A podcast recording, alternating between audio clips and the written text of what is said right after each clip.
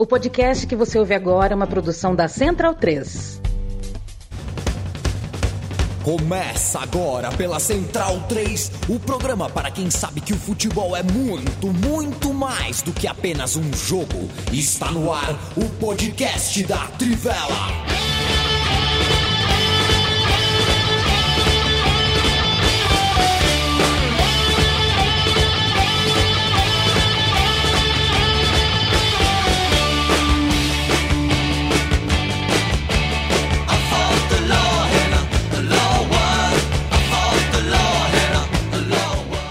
Boa tarde, leitoras e leitores da Trivela, ouvintes da Central 3. Está começando mais uma edição do podcast em parceria entre as duas casas. Hoje estamos bastante desfalcados, né? Três quintos apenas do quinteto titular presentes aqui. Os dois Leandros são ausência hoje. O Stein, por mais algumas edições, né? Está gozando das suas merecidas férias em destino não revelado. É, só se você for um close friend do Stein no Instagram, você sabe para onde ele está indo. É bom se você Inclusive, é um close... ele, proib... ah, é. ele proibiu de revelar. Sim, é não, bom dizer. Proibiu, não vamos proibiu. falar. Diretamente. Você é um close friend do, do Stein no, no Instagram? No, no Instagram? Nossa, É. não sei. Eu uso tão pouco Instagram, não sei nada do Instagram. É. Só existe. Pode vezes que eu não posto foto do meu gato fofo. E o outono é sempre igual, Bonsa? É, é, É. eu não sei. por Não que pegou a referência? pergunta. Não, não. Ah, não, não gostava de Sandy Júnior, né? Gostava, É. mas não As, flo- as, as folhas caem no, final. quinto- é. Pois é. E Felipe Lobo, aí na Pompeia, as águas de março já estão fechando o verão? On- Ontem parece que só choveu no Allianz Parque, inclusive. É, pois é, né? Salve, salve. Agora, boa tarde, boa noite, bom dia, boa madrugada para todo mundo que nos acompanha, nos ouve, está com a gente. Rapaz, chove todo dia, né, basicamente. E, e ontem, na hora que é, o jogo estava rolando, caiu uma chuva bem forte aqui, viu? Até achei que a energia ia dar uma variada, porque aqui, é, como nós vivemos em 1897, mais ou menos, a chuva né, dá uma rateada na, na internet, na energia como um todo, mas ainda bem que não caiu. Mas choveu bastante. É, eu não vou dizer, eu, eu não acho ruim que chova é, pelo conceito, porque, por exemplo, hoje tá calor pra caramba, então quando chove dá uma amenizada. O ruim é que as chuvas em São Paulo é, cada vez mais é, é, deixam claro, não só em São Paulo, né, na verdade, no Brasil é que a gente vive em São Paulo, deixam claro como a gente não está preparado para lidar com a chuva, é, principalmente Esse fenômeno raro, né? É, que É, não, quase quase mais, não né, chove Matias? no começo do a ano. né? gente a gente está vivendo um mundo de mudanças climáticas que, enfim, tem gente que gosta de negar, mas é, então assim, o que já é, é natural de acontecer sempre, que são as chuvas, né, do verão, tem acontecido com bastante força, né? É, tem acontecido com uma é, um volume muito maior. Então, é, ou os governos começam a olhar para isso, se preparar, porque vai ficar pior, né? A tendência, se a gente não reverter a mudança climática que tem acontecido nos últimos 50 anos, é, é que as chuvas é, que vão ser imprevisíveis, vão ser assim. Todo ano a gente ouve, mas choveu mais do que esperado. Sim, e o ano que vem provavelmente ser vai, chover pior. mais do que esse ano. Então, é- ou a gente começa a se preparar e os go- governos começam a cuidar das pessoas que vivem em área de risco e que vivem lá não porque elas gostam, né? Porque elas precisam, não tem outra opção de moradia. Ou então a gente começa a, todo ano a- com notícias tristes. E vale inclusive para os problemas de classe média, né? Como é o nosso caso. Que é assim, melhora a internet aí, né, operadoras? Vamos melhorar. Toda hora que chove cai a internet, cai a energia. Os caras querem privatizar tudo, mas resolver problema ninguém resolve, né? Pois é. Desculpa Teve aí ah, o, O desabafo. o desabafo. Teve, neva- teve nevasca na Califórnia, que se você não sabe, é uma porra de um deserto. Pois é. E só para esclarecer, né, quem está acompanhando ao vivo, né, para quem recebe no feed não faz tanta diferença, mas estamos gravando hoje às 18 horas, né, por um pedido meu, já que eu fui acompanhar um TCC lá no Senac de Santo Amaro, então joguei para cima, né? Porque justamente São Paulo a gente nunca se sabe, né? E hoje o Leandro e a mim não apresentará o programa, como vocês perceberam, já que está de volta, está voltando para Maceió. Bem, hoje temos muita coisa bacana para falar, né? A começar, né, pelo, pelos sorteios das quartas de final das competições europeias, realizado na última sexta-feira, dia 17 de março. É, e a começar né, pela Champions, que ficou interessante, né? Porque de um lado você tem né, é, clubes que foram campeões ou finalistas recentemente, e do outro você tem um um, um, clube que nunca chegou a essa instância, né? o Napoli, pela primeira vez aí figurando entre os oito melhores da Europa, e outros três clubes né, que disputaram finais já faz um, um bom tempo, né? ou foram campeões. Né? Então a gente tem aí um, um azarão, um lado mais azarão, o outro mais consolidado, né? mas enfim, um sorteio bastante interessante, né, Bonsa? É, acho que o, a manchete é essa mesmo, né? Que a gente vai ter um finalista diferente, assim, não diferente no âmbito geral da história das competições europeias, porque o Milan é um dos maiores campeões, a Inter também ganhou três vezes já, mas é o Benfica também, já chegou em várias finais, mas em tempos recentes, né? É, desde que o futebol europeu meio que se reorganizou em, em outras potências, é, são clubes que o, o, o, último desses a chegar numa final de Champions foi a Inter da Trips Coroa, já 12 anos atrás, né? Então é, vai ser uma, uma novidade, né? A gente até agradece, né? Porque, sinceramente, ficar fazendo guia de Champions League, da final da Champions League do Real Madrid todo ano é um saco. Então, pelo menos metade do guia a gente já sabe que vai ser um pouco diferente. No outro lado vai ser, vai ser igual, né? Porque o outro lado são clubes que estão chegando o tempo inteiro, né? City e Chelsea fizeram final recentemente, o Bayern foi campeão contra o PSG recentemente e o Real Madrid está sempre por aí, né? Mas acho que são todos confrontos muito, muito bem equilibrados, né? Acho que até a gente teria, pode ter uma tendência a dizer que a Inter pegou o mais fácil, mas é, na real talvez tenha pegado o menos difícil, porque eu não diria que o Benfica é uma representa facilidade para a Inter, até pelo futebol que a Inter está jogando, que não é também o melhor de todos, né? Tá um time oscilante. É, o Benfica está bem no Campeonato Português, mostrou muita coisa nessa Champions League, mas acho que são todos confrontos muito equilibrados, né? Inclusive entre as tais as, as potências, né? City Bayern de Munique, a gente até vai falar um pouco mais do Bayern mais a fundo daqui a pouco, mas são dois times bons que estão oscilando bastante. O Chelsea ainda não se encontrou, o Real Madrid é, tem alguns momentos de brilho nessa temporada, mas também não apresenta regularidade. Então eu acho que é uma Champions League muito, muito aberta. É, e, e esse confronto né, entre City e, e, Bayern tem aquele ar de final antecipada, né? Que eu acho que dos oito que chegaram a essa fase são os que têm mais repertório, né? São, são os, os, que, os, os clubes acho que de maior potencial nessa temporada. Acho que sim, acho que são dois times entre os mais fortes. Eu colocaria o Real Madrid também, completaria minha tríade de, de favoritos.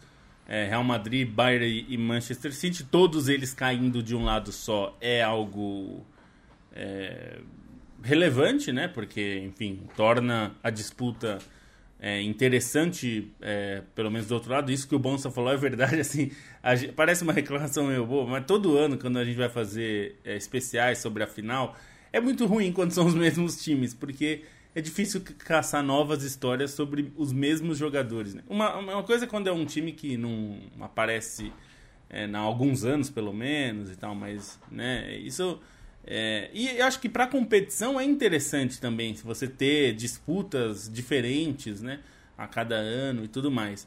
É, acho que esse confronto tem, esse Bayern e Manchester City tem o um aspecto da, do retorno do, do Guardiola a Munique, né?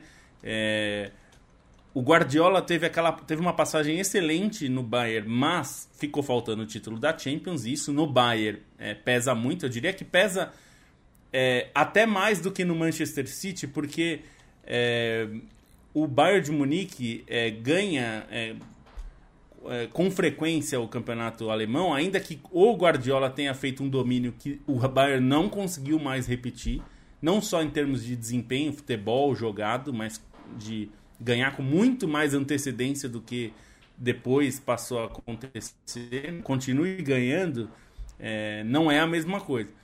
É, e, mas não conseguiu na Champions League, né? Acabou caindo. É, curiosamente, foi é, os, os, seus algozes foram quase sempre espanhóis, né? Durante os anos de Bayern. É, se eu não me engano, os três anos de Bayern, os três foram algozes espanhóis. É, o Barcelona, o Atlético, é, duas vezes Atlético, acho que, enfim, é, mas é, faltou esse, esse, esse passo, até porque ele assume um time campeão da Champions, né? Ele assume o time do, do Jupp Heynckes que tinha ganhado a Champions. Tinha ganhado a Champions e tinha feito a tríplice coroa. Então deu uma sensação de que, putz, foi incrível, mas podia ter ganhado a Champions, né? E essa é uma coisa que o persegue no, no Manchester City, inclusive a ponto de ele fazer piadinhas é, até eu acho um pouco sem graça ele ficar falando que ele é ruim de Champions e não sei o que. É claro que ganhar a Champions é muito difícil é, e evidentemente ninguém pode ser cobrado como fracasso se não ganhar, mas é claro que dentro de alguns anos se espera que eventualmente ele ganhe. É, o, é um pouco que a gente fala o Lobo, do PSG, foi, né? foi Real, Barça e Atlético. Real, Barça e Atlético, Isso. pois é, três espanhóis, né? É, então, assim, é, é, é, existe uma sensação que precisava ter ganhado e no caso do Manchester City tem uma coisa assim, ele ganhou a, a Premier League com de forma avassaladora algumas vezes. Então tem essa sensação de que agora precisa do outro título, que é o título internacional e que ele chegou perto um ano, né? É, chegou na final, mas perdeu do Chelsea e agora fica essa sensação que precisa fazer mais, né? É, e é curioso, porque Real Madrid e Chelsea é um confronto que, assim, os dois são times super instáveis nessa temporada. Nenhum dos dois foi muito constante na sua forma de jogar, nem no seu desempenho. É, mas são dois times que ninguém consegue duvidar, né? Porque são dois. O Chelsea, na hora que precisou, pegou o Dortmund, que é um time que estava numa boa fase e jogou muito bem. Então, é muito difícil. E do outro lado, acho que o que é mais legal é que, assim, existe uma chance razoável, 75%, né? De um italiano estar na final, né? Só o Benfica pode tirar o italiano da final. Ah, e, e, e, o Benfica e, com mil perdões, bem, né? o, o, Lobo, com mil perdões, quem não está torcendo para uma semifinal entre Napoli e Benfica, que não esteja envolvido, não, como é o seu caso, não é uma boa pessoa, viu? Não, eu diria que os dois melhores times em desempenho mesmo de futebol jogado de toda a Champions, tá? É são os, o Benfica e o Napoli. É, os dois são os times que têm jogado melhor. É, eles não são os melhores times, são coisas diferentes, né? Bayern e Manchester City claramente são times melhores é, no, no âmbito geral, assim, jogadores, elenco, tem, enfim, tudo isso, mas em desempenho em campo, esses dois têm entregado muita bola, né? E, no e, fim de semana, e até uma relação é, de expectativa também, né? Porque Sim, também. É, o começo da, da, da, temporada de Benfica e Napoli não era nada animador, né? É, e não se esperava, é. né? Na verdade, domínios é, super grandes como estão acontecendo, né? O, o Benfica no português, no fim de semana foi avassalador também é, contra o Vitória de Guimarães, o, o Napoli de novo avassalador. É, então, assim, eu fico com uma expectativa alta por isso, mas é bom lembrar, né? O Milan nunca foi eliminado por times italianos na Champions e enfrentou algumas vezes, né? Não foi uma vez só. Inclusive, na época do Napoli do Maradona, é, o Maradona perdeu para o Milan, né? Porque o Milan era campeão europeu, o Napoli campeão italiano, os dois naquela época só jogavam os campeões, né? E o Napoli acabou caindo para o Milan. E, o, e a Inter caiu duas vezes para o Milan, né? Uma delas com gol fora de casa, que é uma grande ironia, porque os dois jogos foram em San Siro, mas era a regra, é assim mesmo. É, então é, é, curioso ver. E o Milan é o, o, time que tem sete títulos. Depois do Real Madrid, é o, o, é o maior campeão, né? É, enfim, tá. É, Liverpool e, e Milan são os dois grandes times em títulos depois do Real Madrid. É, então que, certa... que, não é nada desprezível, né? Porque o, é, é, que, é, que, o Real Madrid. E o Bayern também, é, o Bayern tem seis também. É, que o, Real Madrid ele também. aumentou uma. colocou uma distância tão grande assim, né? Um domínio tão grande, mas que realmente são, são clubes aí da, da primeira prateleira. E é curioso. Né?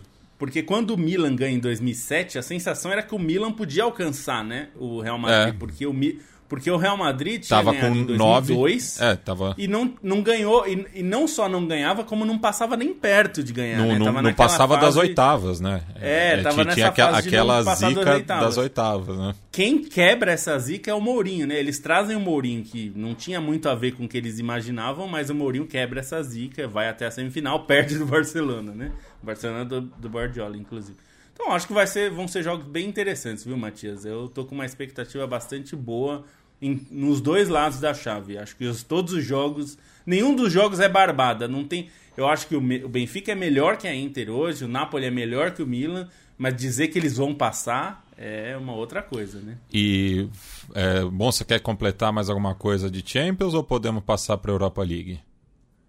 Não, vamos passar para a Europa League, que também tem uns confrontos bem interessantes, né? Assim, é, principalmente acho que Manchester United e Sevilha, né? Que é o que me chama mais atenção é, o rei da Liga Europa enfrentando o Manchester United, que está numa boa campanha em Copas, né?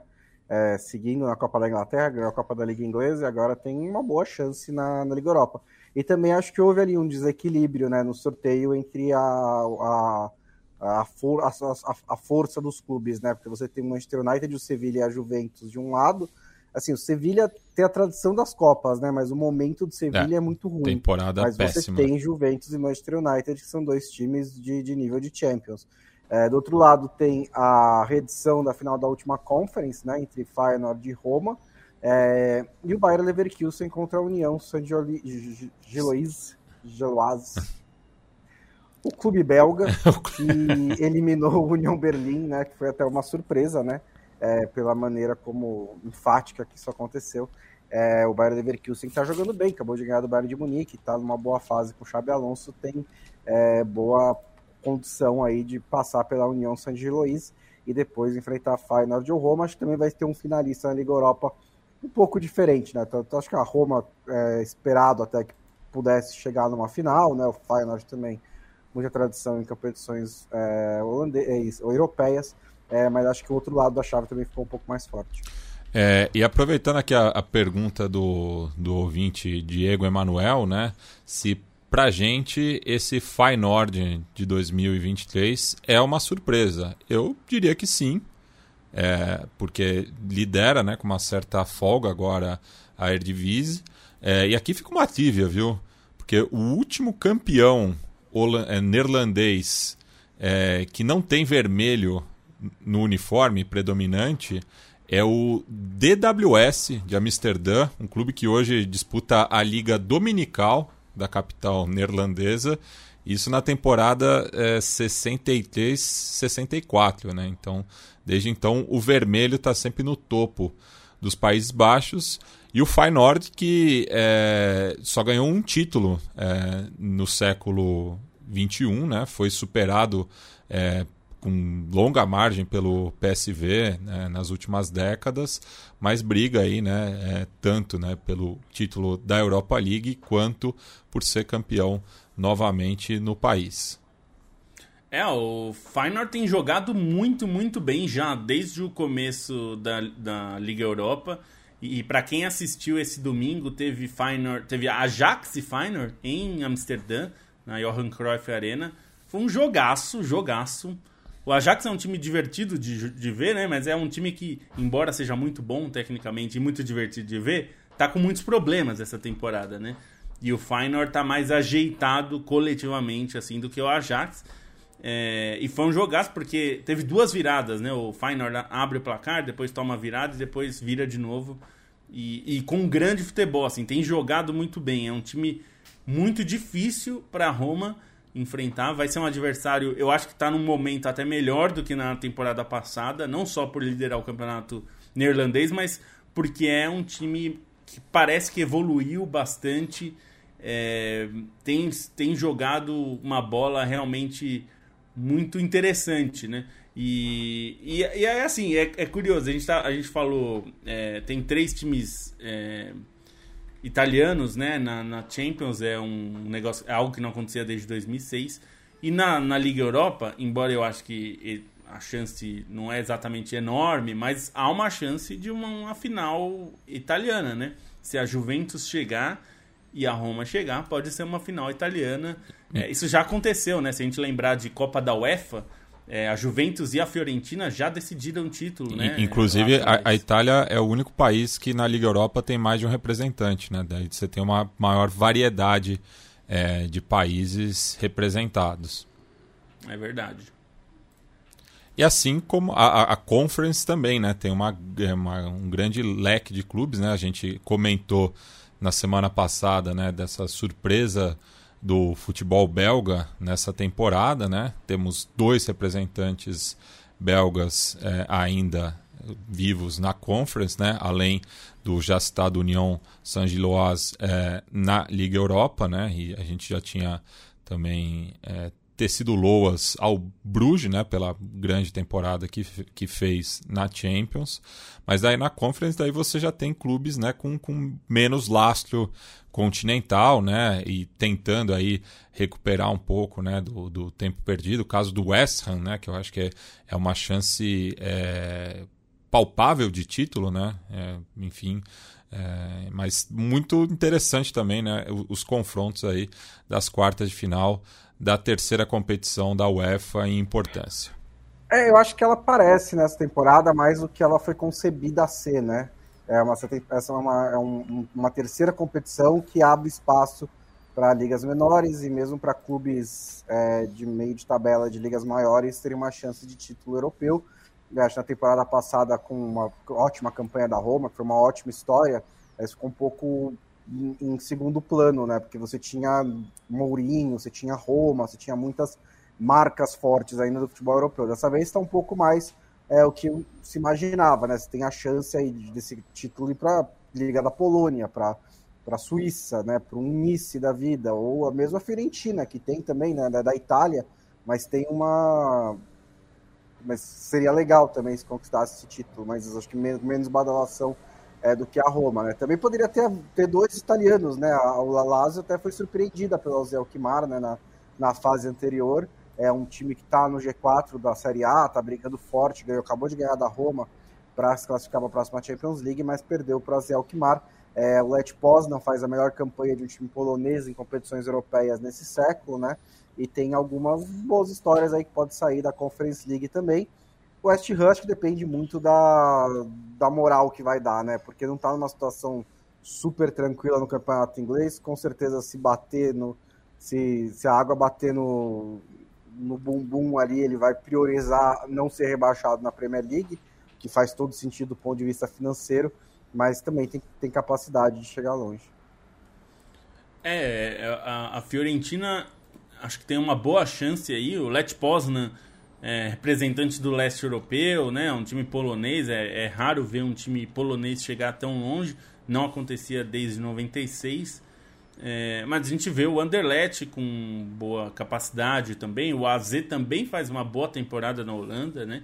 Então é um time também interessante. O Nice, que é o único representante francês nas competições europeias, né? Olha que coisa, né?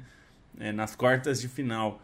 É, é, o, o, Nice tem um projeto, inclusive o, o Jim Ratcliffe, que é o dono do Nice, ele quer ser dono do Manchester United, ele é britânico, ele quer tá na briga para comprar o Manchester United. E ele comprou o, o Nice com um projeto é, muito mais modesto que o PSG, né? Mas com a ideia de ter uma categoria de base forte, de, de tornar o time mais forte ao longo dos anos. É um processo muito mais lento, né? Do que você sair comprando estrelas. Mas é um time que tem ficado consistentemente ali na parte de cima da tabela do francês. Às vezes chegou aí para Champions, aí foi para a Liga Europa, agora está na Conference mas é a ideia do time é interessante. Então, conquistar esse título pode ser um, um passo muito importante para o Nice nesse sentido, né? De dar um, um, passo adiante mesmo.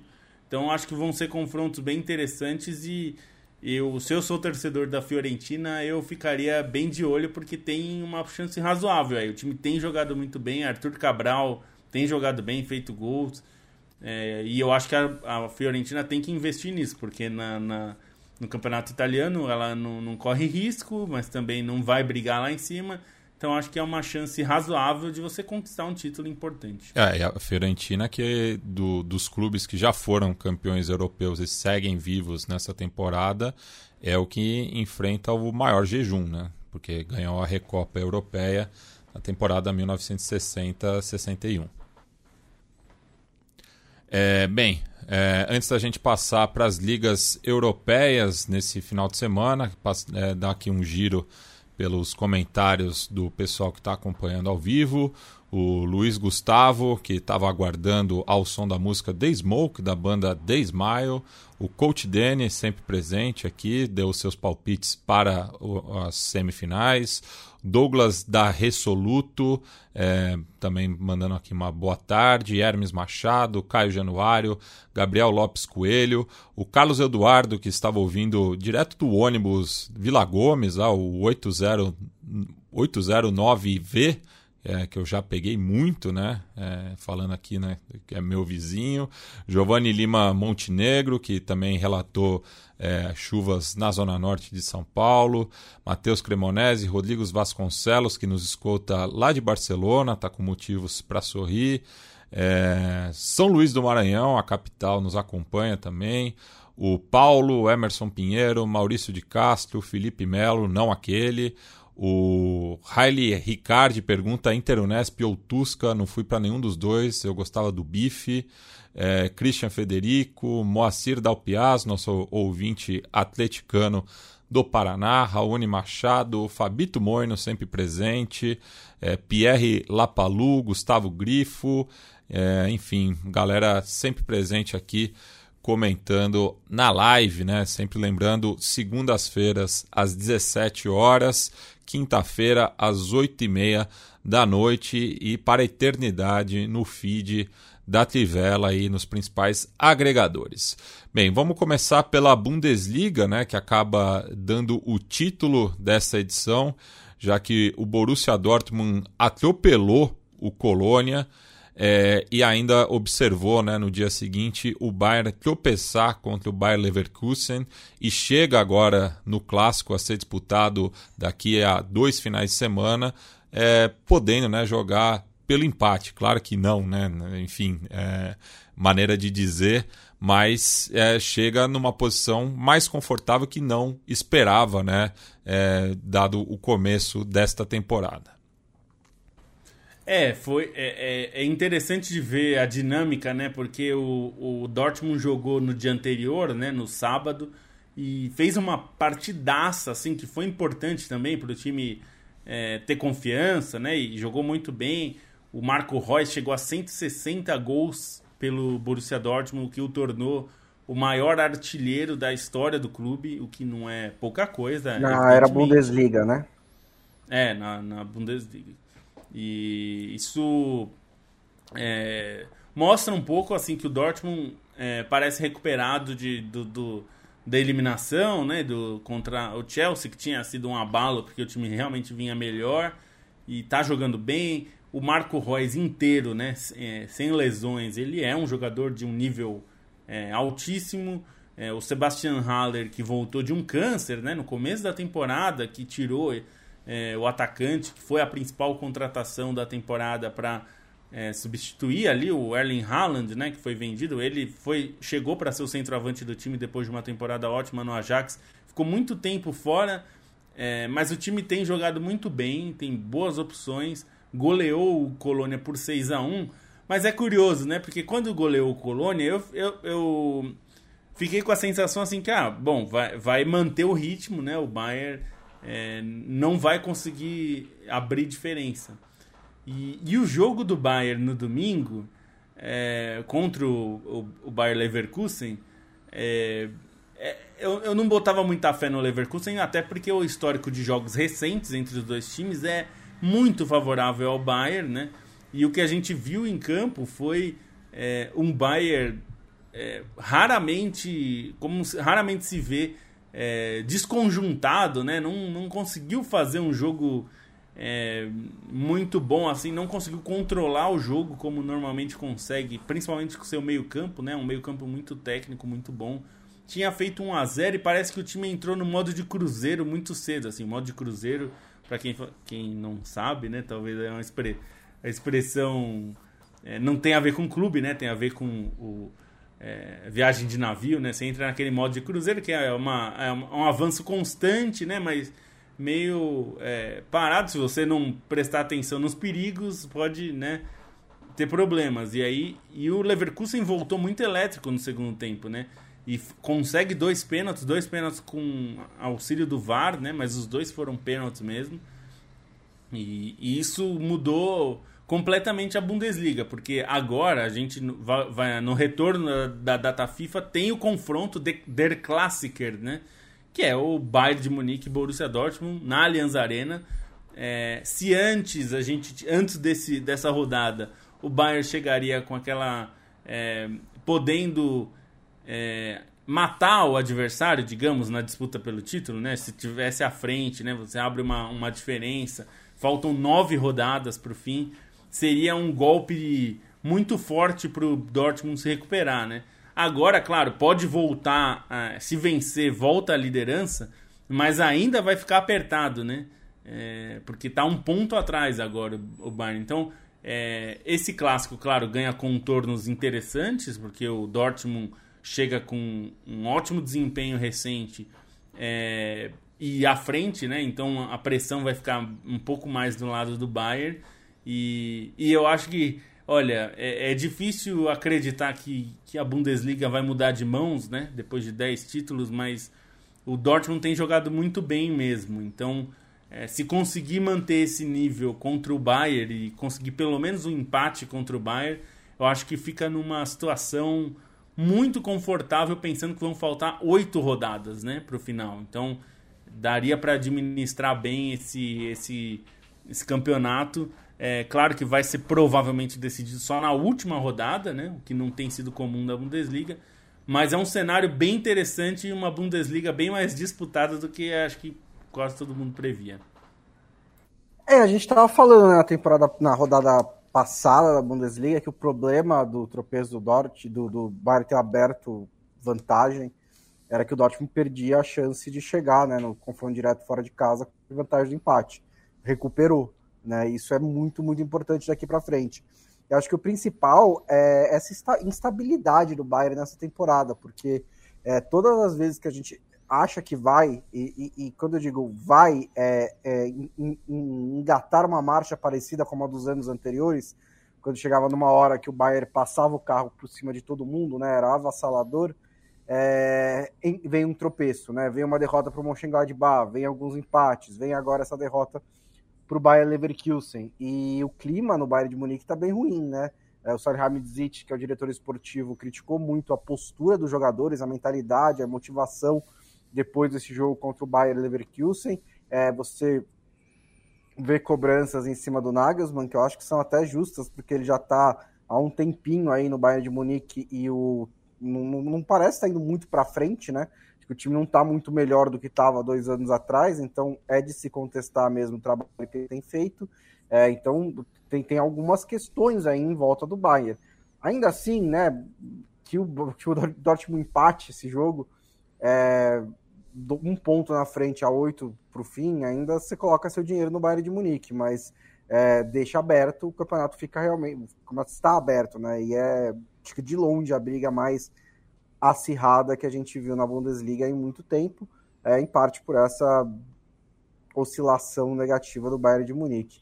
É, no resto da rodada, acho que tipo, vale destacar a vitória boa do Union Berlin sobre o Frankfurt, né? Que o Berlim, o Union Berlin estava mesmo vindo numa fase ruim, mas conseguiu vencer e está tentando se estabelecer ali na, na, na zona de classificação para a Champions League. Chegou a esboçar uma pequena briga pelo título, mas nunca era muito factível que conseguisse mas Champions League é. é. E o Leipzig não consegue, teve uma semana muito, muito ruim, né? Depois de levar uma sapatada do Manchester City, é, também foi derrotado, né? Pelo, pelo Bochum, que é um dos piores times da Bundesliga. É, era, né? Agora tá um pouco menos ruim, mas na tabela, mas também uma, um resultado ruim para o Leipzig.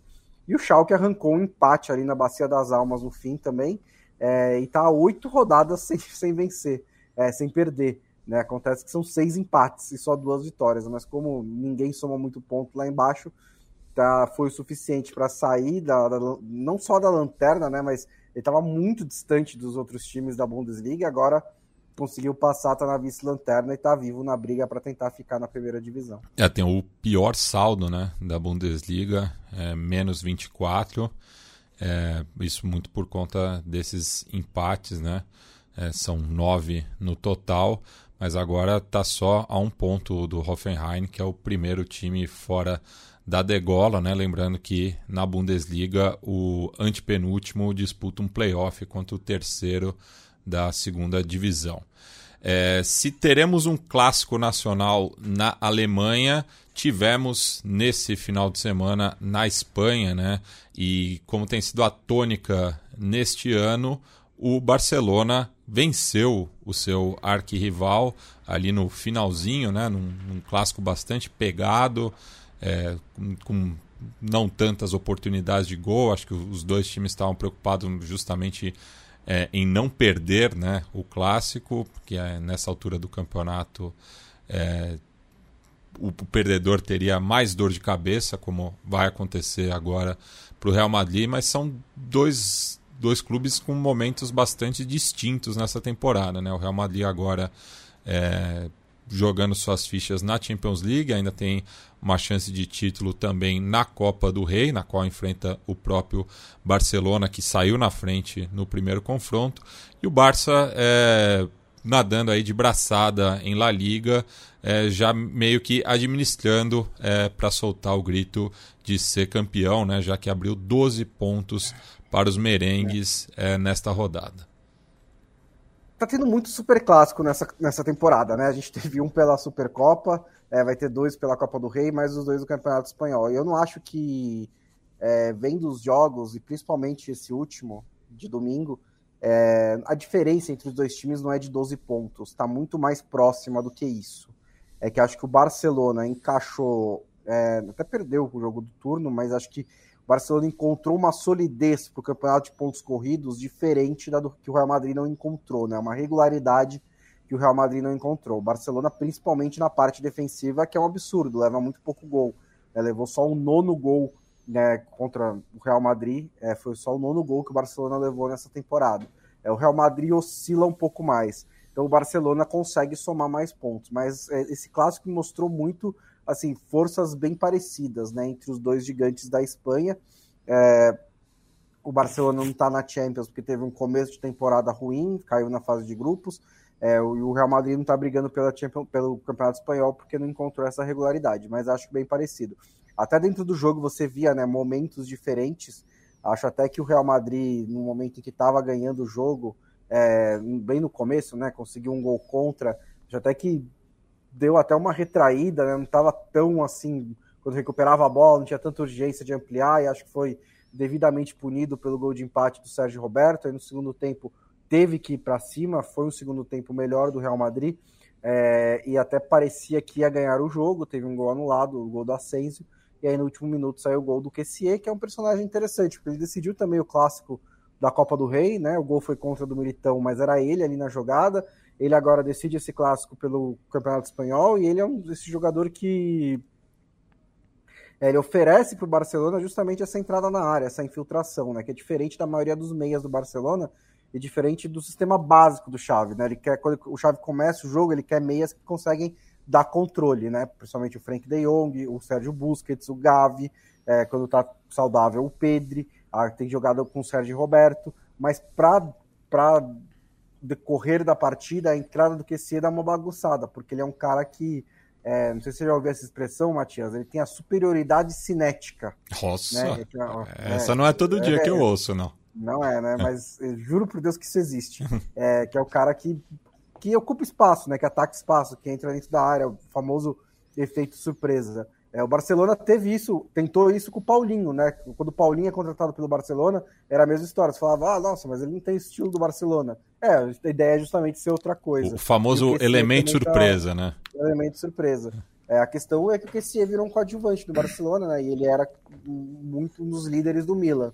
É ver se ele se contenta com essa posição, com esse, com esse papel, porque eu acho difícil realmente que mude, justamente por essa questão da característica, nem tanto pela qualidade. É, o, o Kessie é um caso curioso, né? Porque ele tá fazendo uma falta enorme pro Milan. É um jogador que oferece muito físico, né? É um, ele é muito técnico, mas ele tem uma característica física que o Xavi até comentou um pouco depois do jogo, que ele, são jogadores diferentes, né? Ele e o, e o Sérgio Roberto, que acabou sendo escolhido para começar. E, e ele ressaltou justamente isso. Ah, o Sérgio está mais acostumado com o nosso modelo de jogo, com a nossa ideia de jogo. É, mas quando o QCE entrou, ele entrou muito bem, ele oferece bastante físico, né? E isso eu acho que foi importante, é, até fazendo uma comparação não de jogador com jogador, mas de característica de jogador, é, ele oferece um pouco do que o Paulinho oferecia no tempo do, dele de Barcelona.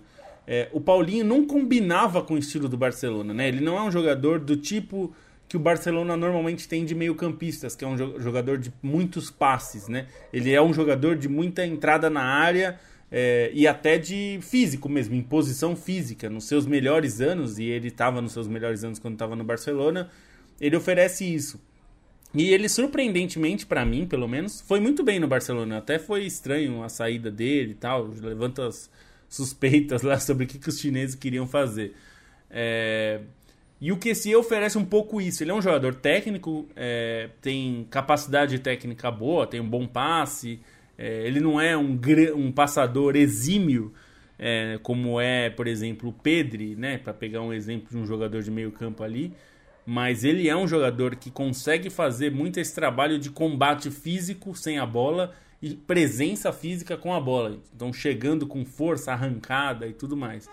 É, e ele acaba fazendo gol no final é, eu acho que o Xavi precisa aproveitar melhor ele, é, pelo, pela, justamente por ele oferecer algo diferente. O De Jong é um jogador de passe, é, o Sérgio Roberto é um jogador é, de passe também, mas com muito menos qualidade. É, e aí você tem Pedro e Gavi, que realmente são jogadores de altíssimo nível. É, mas acho que o, o pode ser um jogador interessante para o Xavi usar mais nesse meio campo, né? E e acho que vale destacar também mais uma boa partida do Ronald Araújo, né? Jogando numa responsabilidade enorme de marcar o Vini Júnior. Acabou marcando um gol contra logo com 8 minutos, né? Numa jogada do Vini Júnior. É, o que evidentemente é ruim, mas não dá para dizer que isso torna a atuação dele ruim, porque o resto do jogo ele foi muito bem. É, e mesmo nesse lance eu acho que é um pouco de azar também, né? Porque o cara, o Vinícius cruzou e a bola, é, ele toca de cabeça na bola, mas enfim, é um desvio que acaba dando, é, dando certo para o Real Madrid. É, o Ronald Araújo foi a quarta vez que ele jogou como lateral contra o Real Madrid e nas quatro o Barcelona ganhou. Não é por acaso. Claro que esse não é o único fator, evidentemente, mas o Ronald Araújo foi, se tornou uma arma interessante para combater o Vinícius Júnior. É, e, e é importante também lembrar, sem o que tem sido constante em La Liga, que é descer o cacete no Vinícius Júnior, que é basicamente isso que eles fazem, né? Todos os times batem muito no Vinícius Júnior. Verbalmente Araújo... e fisicamente, né? É, então, é, não só com abusos morais e racismo, mas é, fisicamente mesmo, fazendo muitas faltas. É o jogador que mais recebeu faltas nas cinco ligas europeias. É, e ele, tem, ele foi um marcador muito leal, mas tirando os espaços, né? É, claro, o Real Madrid não ter atuado bem, é, evidentemente ajuda nisso. É, mas é, acho que é um ponto a se ressaltar, porque é um ponto de desequilíbrio muito forte do Real Madrid, que não tem outros pontos de desequilíbrio essa temporada, e acho que esse é um fator também importante, né? Pro, porque eu acho até o Real Madrid mais time do que o, do que o Barcelona em situações normais. Mas é que o problema é que o Real Madrid dessa temporada não é muito constante, né? Tanto que o Chouameni começou como titular, virou reserva do Camavinga agora. É, o, talvez do meio campo, quem tem jogado melhor é o Luka Modric, mas ele sente fisicamente alguns jogos, isso já está claro, ele tem 37 anos. Tony Cross tem oscilado, como já estava oscilando em outros momentos. É, então, é, o Federico Valverde, que fez uma primeira metade de temporada excepcional, já não consegue ter o mesmo desempenho, até porque ele quase tem que ser dois ao mesmo tempo, né? Ontem mesmo no jogo do Barcelona, ele era meio-campista e ponta ao mesmo, ele tinha que cobrir dois setores, né? Ficou um pouco desequilibrado o time por causa disso.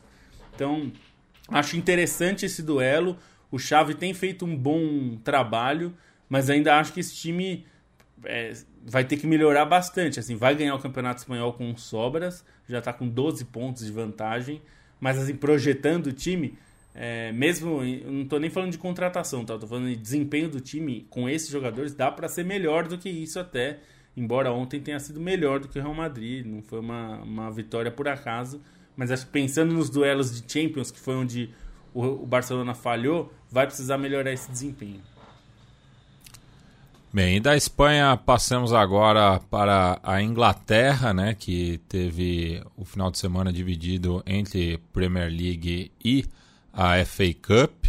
É, tivemos, não tivemos surpresas né, na, na, na, Copa, enfim, acho que deu, deu a lógica em todos os confrontos, mas temos também o Arsenal cada vez mais líder, né, Bonsa? É, toda vez assim que parece que existe uma possibilidade de você pensar, ah, será que o time vai sentir porque né, perdeu do Sporting ou porque perdeu a liderança para o Manchester City? É, não, não acontece isso. O Arsenal continua apresentando o mesmo padrão de futebol, né?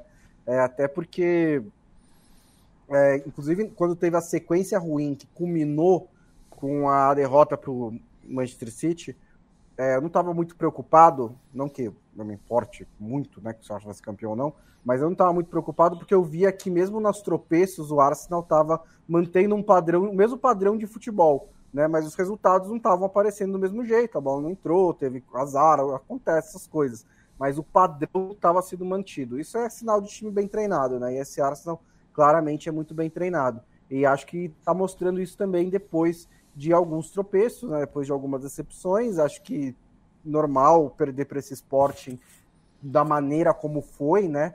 Foi um jogo que teve muita coisa acontecendo. O Arsenal levou um gol do meio campo, é, até no segundo tempo, na prorrogação, conseguiu criar chances. O Adam fez ótimas defesas, estava desfalcado. O Gabriel Jesus jogou só 45 minutos, então estava tudo bem perder esse jogo para o esporte, é, mas é importante não não, não, não é, deixar o, a peteca cair na, na, no campeonato inglês. E o Arsenal tem conseguido fazer isso com, com quase sempre, né? Sabe, quase sempre que precisa, o Arsenal tá dando uma boa resposta. Jogaço do, do, do Arsenal, Saka tá sendo cada vez mais destaque. Vai ser difícil escolher o melhor jogador da Premier League. É, e eu acho tem que ser do Arsenal pelo desempenho. Porque muita gente está falando do Haaland, é, porque ele está fazendo gols a rodo, e de fato tem feito muitos gols, é incrível. Mas em termos de desempenho, assim, o que o Cha... E a minha o, dúvida o, hoje. O Saká combinado gols e assistências participou de 22, né, nessa Premier League.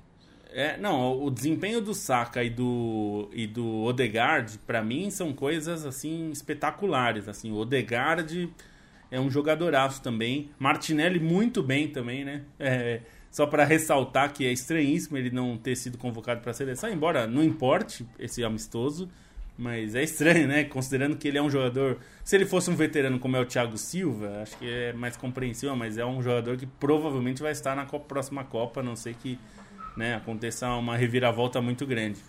É, acho que é interessante que são oito pontos de vantagem, ainda que o Manchester City tenha um jogo a menos, é, mas o Arsenal tem uma vantagem psicológica, né? Porque, claro, pode tirar esse ponto para voltar para 5, tem o confronto direto, tudo mais. Mas o desempenho que o Arsenal tem tido é o que dá mais confiança. Porque, como a gente falou, o Manchester City é, é um time muito bom, mas ele tem oscilado mais do que a gente viu nos últimos 5, 6, nos 5 anos, vai. O tempo do Guardiola aí. Normalmente o time é, era aquele time implacável, né? Que a gente via é, abrir 5, 6 pontos de diferença e parecia impossível buscar, não pela pontuação em si, mas porque o desempenho do Manchester City era algo espetacular. O time continua jogando bem, jogou bem contra é, na, na, na, Copa da Inglaterra, é, pegou, pegou um Burnley que é um time bom, né, tá na segunda divisão liderando, vai subir, é, mas o, o desnível ficou claro, o Manchester City passou por cima, Haaland muito bem de novo. É, existia expectativa para saber quem, como seriam os confrontos, né? Que aí o Manchester United venceu também o Fulham num jogo que foi muito mais difícil do que quem olha o placar pode pensar, né? Foi 3 a 1 mas até 20 e poucos minutos do segundo tempo é, a coisa tava feia pro United, tava perdendo o jogo. E aí teve, tem um lance que muda tudo, que é a expulsão do William. Ele faz uma recuperação excelente, só que ele tira a bola com a mão. É, isso é, por, eu não entendi a reclamação é, virulenta que ele, ele mesmo nem fez tanto, mas o, o Mitrovic empurrou o árbitro, né? Assim, o William é, foi bloquear a bola e ele estava quase em cima da linha e bloqueou com o braço. É, isso é um clássico, é pênalti. Mesmo que ele não tenha posto por querer, mas ele bloqueou a bola com o braço, uma bola que seria gol. Então, assim, é, é uma, expulsão de, de manual. E o Mitrovic ficou putaço. Aliás, o Marco Silva, antes da, da decisão, o, lance foi pro VAR, né? Porque o juiz tinha dado escanteio, ele não viu. É, o, antes da decisão do juiz, ele já expulsou o Marco Silva, que reclamou de uma maneira é, ridícula, para ser bem sincero, uma reclamação. É, é, impossível que ele tenha achado um absurdo de, desse jeito, assim. É, e, e, o Mitrovic empurrando o árbitro, quer dizer, foi um papelão, assim. O, o Fulham estava jogando bem, podia ter ganhado o jogo, mas ali a, destruiu tudo, porque foram duas expulsões no jogo, o técnico foi embora, o time se perdeu, tomou o gol do pen, no pênalti e dois minutos depois tomou a virada e depois, depois tomou o gol nos acréscimos. Fulham faz uma ótima temporada, mas agora a gente vai, vai ver uma, uma FA Cup com os dois Manchesters vivos e de lados opostos, né? É, existia essa expectativa de se eles se enfrentariam, né? E no fim vai ficar Manchester City contra Sheffield United e Manchester United contra Brighton, né? O Brighton. É meio chato, né? Porque do jeito que estava andando a Copa da Inglaterra tinha uma boa chance aí de ter um finalista legal, né? E acho que, por exemplo, seria um, um prêmiozaço para o Brighton chegar numa final de FA Cup, né? Pela maneira como eles trabalham, o futebol que desenvolvem, pelo baixo orçamento. É, o Sheffield, Sheffield United, um pouco menos, mas também assim tem sido um time legal nesses últimos anos. Chegou na, na Premier League, teve até algumas novidades, fez uma boa campanha, caiu de volta, é, mas o sorteio não ajudou muito, né? É, desses aí eu acredito até numa surpresa do, do Brighton, embora eu acho o United melhor. Sim, sim. Do, do Sheffield United é difícil, né? Bom, se imaginar. É, por mais que o time seja esforçado e tudo, mas contra o é. Manchester é. City é, o Brighton eu acreditaria que pode fazer, mas o Manchester City contra o Sheffield United acho que vai ser um atropelo. E, e, e, é... o, e uma curiosidade é que, tirando a Community Shield ou a Charity Shield, o, o Derby de Manchester nunca decidiu uma Copa doméstica é, Seria divertido, na Inglaterra. Né? Pelo menos nesse sentido. É, porque são times que estão em momentos muito diferentes, mas é um United que não é é, embora tenha sido atropelado pelo Liverpool há poucas semanas, não é um time tão ruim quanto foi nos últimos cinco anos, nesse, esses anos Guardiola, né? É, normalmente o Manchester United foi meio café com leite nos duelos, né? Ganhou um outro jogo ali, mas nenhum jogo relevante. Assim, é, o assim, Solskjaer né? tava, conseguia complicar, né? Na época é, do Solskjaer, é. ele, ele tinha uma fórmula assim pra Mas mesmo assim eram nos jogos da Premier League com o City muito é, na frente, né? Os jogos da Premier League tinha 20 pontos de diferença entre os é, dois. Né? É, então agora seria um jogo valendo taça mesmo, seria nesse ponto pode ser curioso pelo menos pra gente ver. E Bonsa, me dá um pan sobre a aposentadoria do Lucas Leiva um jogador é. que você viu jogar bastante no Liverpool. Queria que você comentasse um pouco sobre o sobrinho do Leivinha. É, o Lucas foi recomendado a se aposentar né, pelos médicos do Grêmio. Ele estava é, afastado desde dezembro, depois de, de ser constatado ali uma, um, constatado um problema cardíaco. É, os médicos esperaram um tempo para ver se havia alguma alteração, uma nova bateria de exames, não teve. E aí, para não correr nenhum risco, ele foi recomendado se aposentar. E aí, sim, aos 36 anos, com a vida ganha, né? É lógico que ele tomou a decisão de se aposentar, não tinha nenhum motivo para não fazer isso. É, acho que, acho que o, o, o, principal da carreira do Lucas é que, é que em todos os clubes que ele passou, em menor ou maior medida, né? E não foram tantos assim, foram só três. É, e acho que justamente por isso ele foi muito querido, né? É, ele foi muito querido no Grêmio, quando ele, no qual ele surge como uma grande promessa, é, participa da Batalha dos Aflitos, depois é eleito bola de ouro da, da Campeonato Brasileiro, depois chega numa final de Libertadores, né? Acho que é um começo ali meteórico. É, ele chega no Liverpool em um momento em que a posição dele era muito, muito bem ocupada por Mascherano e Xabi Alonso, né? Então ele tem que ter um pouco de paciência. Aí as coisas mudam no Liverpool, o Benítez vai embora, o clube começa a entrar em processo de falência, é, sai da Champions League e fica uns anos ali no purgatório. É, e ele teve uma boa, uma boa sequência entre 2009 e 2011 nesse Liverpool todo bagunçado. Sofreu muito com lesão, não conseguiu tanto se firmar. Ele até na, na, na Premier League 2013 e 14 tem um papel um pouco mais periférico. É, e chega o Klopp e ele meio que perde o bonde, né? Na hora que o Liverpool tá para virar, é, no, no, começo da temporada em que chega na Champions League, na final da Champions League, o Lucas sai, sai para Lazio. É, e na Lazio ele consegue encontrar tempo de tem é, espaço para jogar regularmente de novo, né? Cinco anos na Lazio, até fiquei surpreso que foi tudo isso, parece menos, né? Mas ele ficou cinco anos na Lazio e foi praticamente titular durante esse tempo inteiro. Ganhou uma Copa da Itália pela Lazio, né? O que não é assim trivial na Lazio, né? Um time conquista títulos o tempo inteiro, então ele conseguiu marcar o nome dele lá também. É um cara que sempre respeitou os clubes que passou, sempre mostrou muito espírito de luta, muito é, queria usar clichês, né? Mas amor à camisa também, sempre é, sempre mostrou, entregou muito às torcidas, né? Então, assim, se ele termina a, a, a carreira dele, é, termina no Grêmio, depois de ajudar o Grêmio a subir de novo, então pelo menos teve essa volta aí positiva também.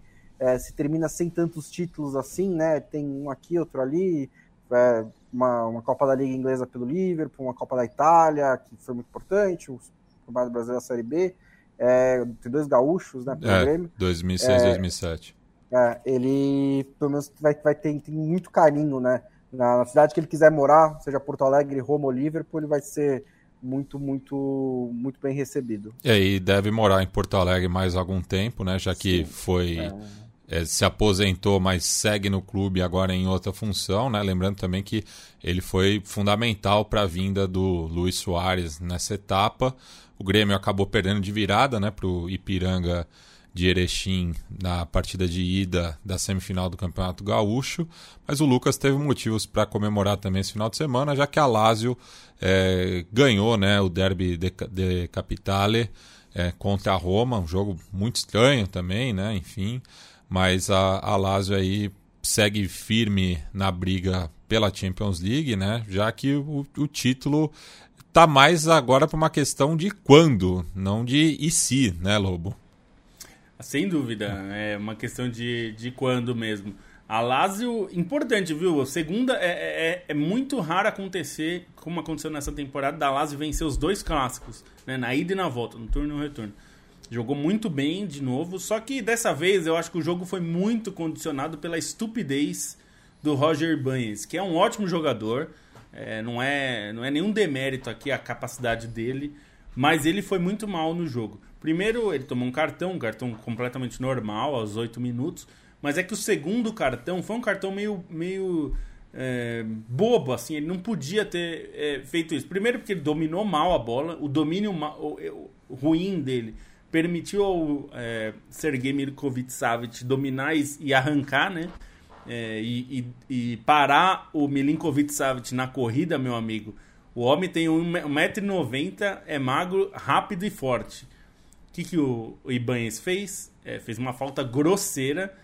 É, e era assim, tudo bem que era um lance de contra-ataque que poderia ser perigoso, é, mas tinha muito campo, né? É, então, assim, não, não era uma falta que. Ele acabou tomando um amarelo é, merecido, foi uma falta grosseira, e aí a, a Roma ficou com um a menos ainda no primeiro tempo. Isso condicionou muito o jogo porque a Roma abriu mão do de bala no segundo tempo para colocar um zagueiro.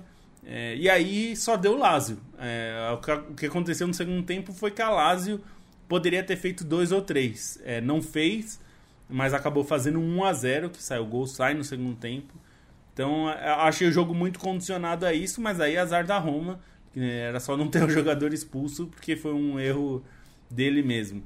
É, importante também, Matias, porque a Lazio assume a segunda posição. É, se o título já está definido, falta só definir o, o quando, né, que vai comemorar e tudo mais. É, a disputa pela Champions é bastante acirrada nesse momento, até porque a Juventus ganhou da Inter é, em San Siro e ganhou jogando melhor mesmo. Até começou sofrendo um pouco nos primeiros minutos, mas rapidamente conseguiu reagir ali. Depois que faz o gol, é, deixou a Inter ficar com a sua posse de bola sem muita é, sem muita produtividade. E aí agora a situação, é, considerando que o Milan também perdeu, né? O Milan perdeu da Udinese jogando fora de casa, no jogo que o Ibrahimovic bateu o recorde de jogador mais velho a fazer um gol é, na Série A, né? 41 anos. E, e só uma dica para o Ibrahimovic, assim, é, quando você perde da Udinese por 3 a 1 assim, tuitar, tipo, ah, olha como eu sou foda e tal, não pega muito bem, né, brother? É, não, não pega. Não, não pega.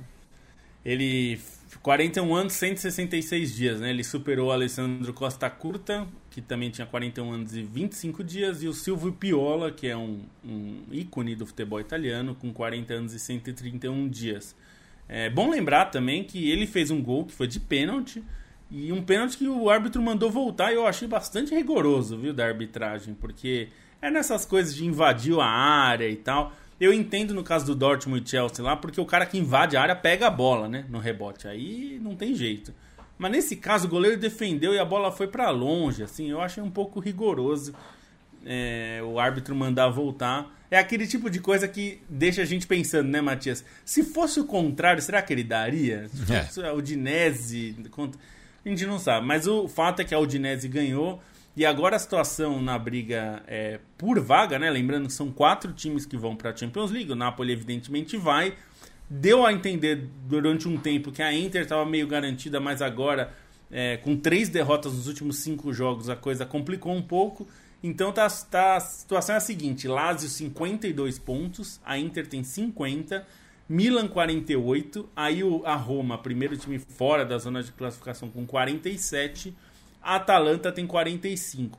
A Juventus e, tem 41. É, e, e, eu não descartaria a Juventus, porque assim, é. em campo, ela é o segundo time com melhor desempenho na Exatamente. Série A. Teve a punição dos, dos 15 pontos, mas com os pontos conquistados em campo, ela estaria na vice-liderança e está é, em viés de alta, né? É, então, assim, é, é, eu também não descartaria não, viu, Matias? Porque o, a Juventus, embora não seja nenhum time brilhante, aliás, é, o, quando o Alegre foi demitido era justamente por isso, porque achavam que a, a Juventus tinha que jogar mais bola é, em termos de desempenho, embora tivesse muitos resultados bons. É, e eles deram com o burro na água, né? Assim, porque depois que o, o, Alegre saiu, eles não tiveram nem resultados e nem desempenho, né? exceto alguns jogos com Sarri, mas mesmo assim muito questionado. Ele foi um campeão italiano muito questionado, né? É, curiosamente. Mas é, agora eu acho que o time do Alegre se encontrou, é um time bastante sólido. Ontem ficou muito claro, assim, no jogo contra a Inter, eles estavam tão seguros do que eles estavam fazendo defensivamente, e isso tem um grande mérito do Danilo, viu? Vamos falar aqui. Danilo jogando uma bola absurda como zagueiro da Juventus, tá? Leonardo Bonucci é banco dele hoje em dia. Bonucci é um veterano, etc e tal, mas é um ícone do clube, né? E ele, ele hoje é o capitão do time, porque o Bonucci está no banco, e ele tem jogado muito, ele com, comanda a zaga ali. Muitas vezes a zaga inteira da Juventus é formada de brasileiros, né? Estão jogando com três zagueiros e várias vezes é, essa, esse trio é formado por Alexandro, Danilo e Bremer é bastante constante isso, embora ontem tenha, quem jogou foi o Gatti, que jogou muito bem, ótimo jogador, jovem também, da Juventus. Então eu também não descartaria não, embora a distância seja razoável, né? Se a gente pensar que são sete pontos, é, a, a, Juventus está com assim, ganhou quatro dos últimos é. cinco jogos, né? É um time Mas acho que, que a gente... é difícil descartar. Acho que a gente tem um pouco também a sensação, aquela que a gente já falou também, né? Quando começo do ano, porque, tipo, é fim de março, mas ainda tem 11 rodadas, né? É, é, são é. 33 pontos. A Juventus pode tirar 6 ou 7 do Milan é, com essa bola que tá jogando, né? E acho que a Juventus ela cresce no momento certo.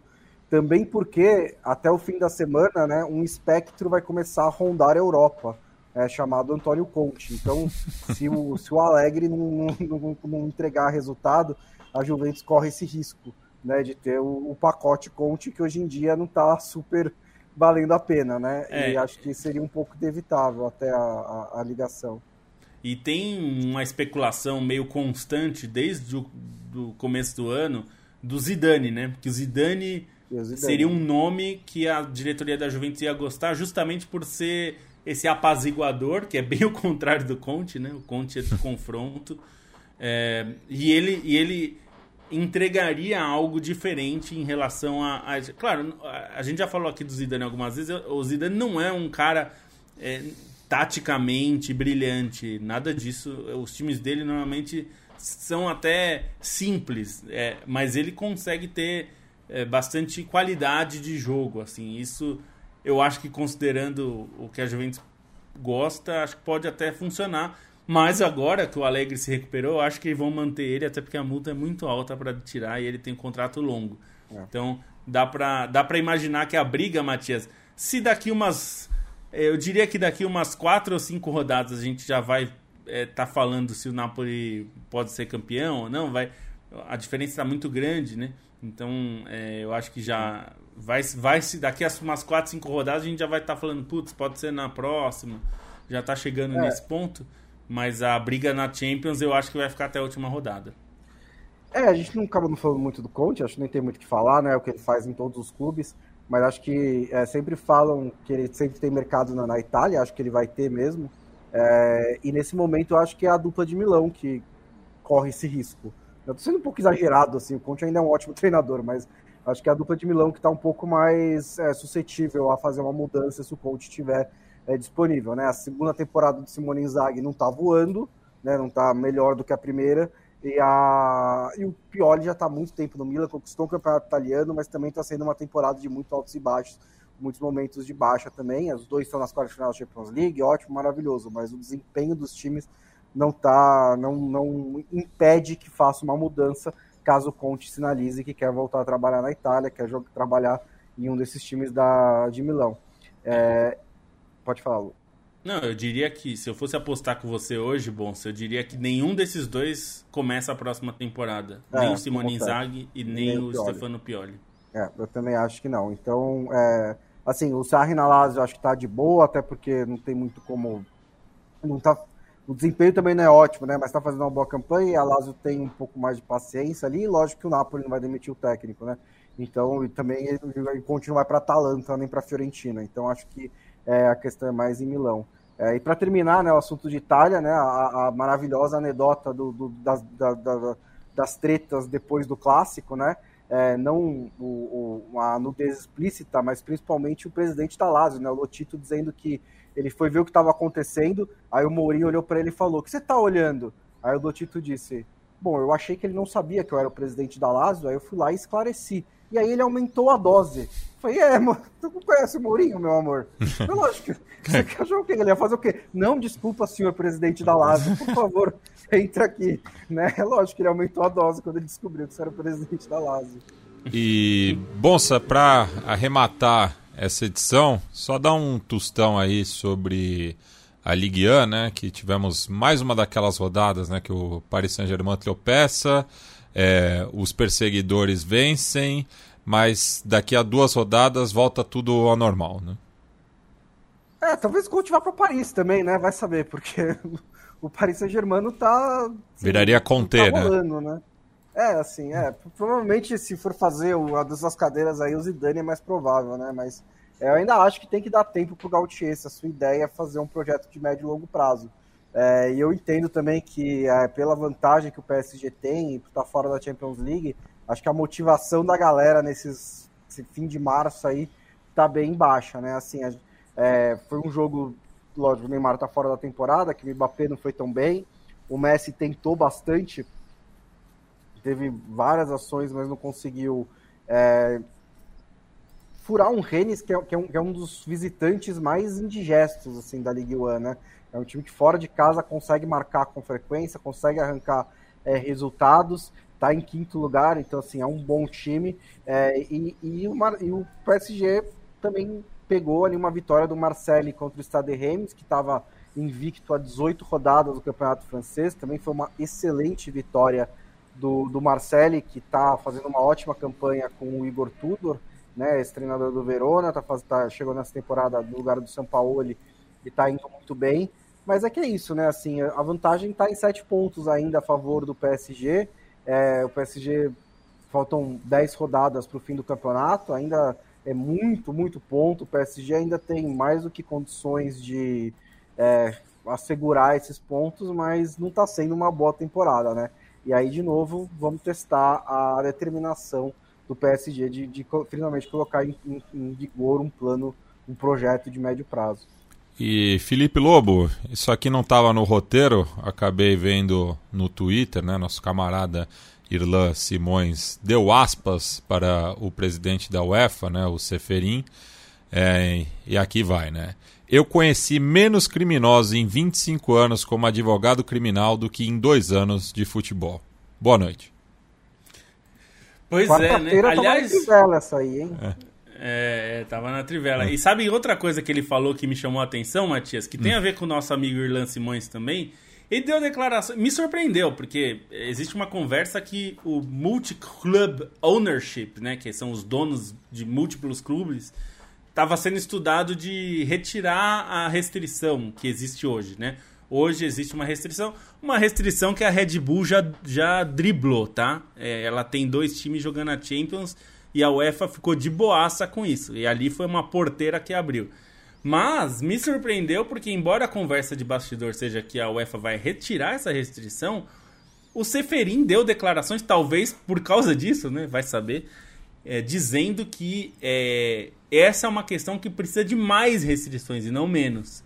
Me surpreendeu um pouco também, porque, enfim, eu não sei se ele vai ter essa, essa força para impedir isso, é, mas o fato é que a gente está discutindo agora uma potencial aquisição do Manchester United por um Qatari da família real, quer dizer, é, o Qatar que é dono, o Estado já é dono do PSG e, e seria dono é, do Manchester United, embora sejam pessoas diferentes, seriam é, a mesma família, né? Então, quer dizer, é, seria é, é, dizer que assim, ah, não é o mesmo dono, não, mas é que o meu irmão que é, é o dono. Quer dizer, não, é, não dá, né? É o mesmo dono.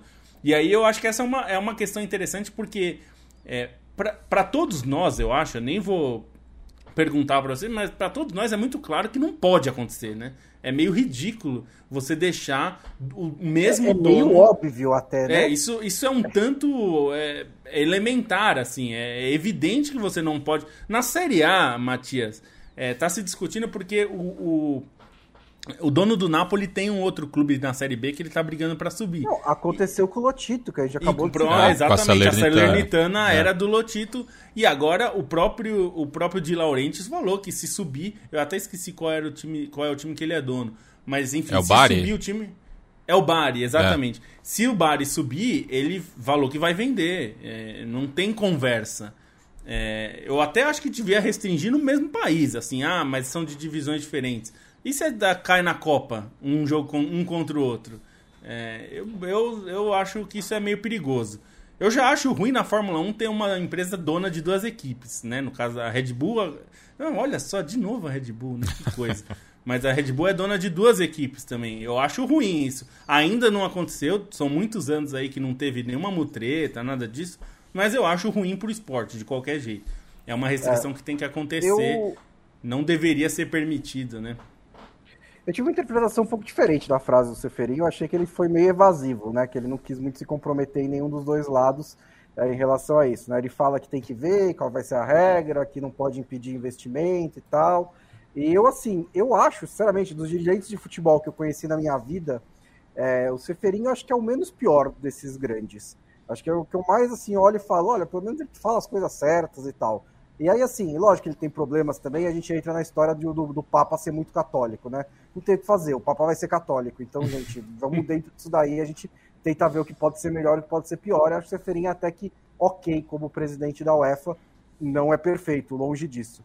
É, mas eu acho que a questão do, da multipropriedade, e não era um assunto que a gente né, imaginou entrar uma hora e quinze do podcast, é que ele ao mesmo tempo não quer, ele, ele, acho que existe problemas, mas ele não quer fechar a porta para investimentos, né? Porque se você fecha essa porta para a mesma empresa ou mesma pessoa investir em mais de um clube, você precisa em números brutos de mais investidores para todo mundo receber dinheiro.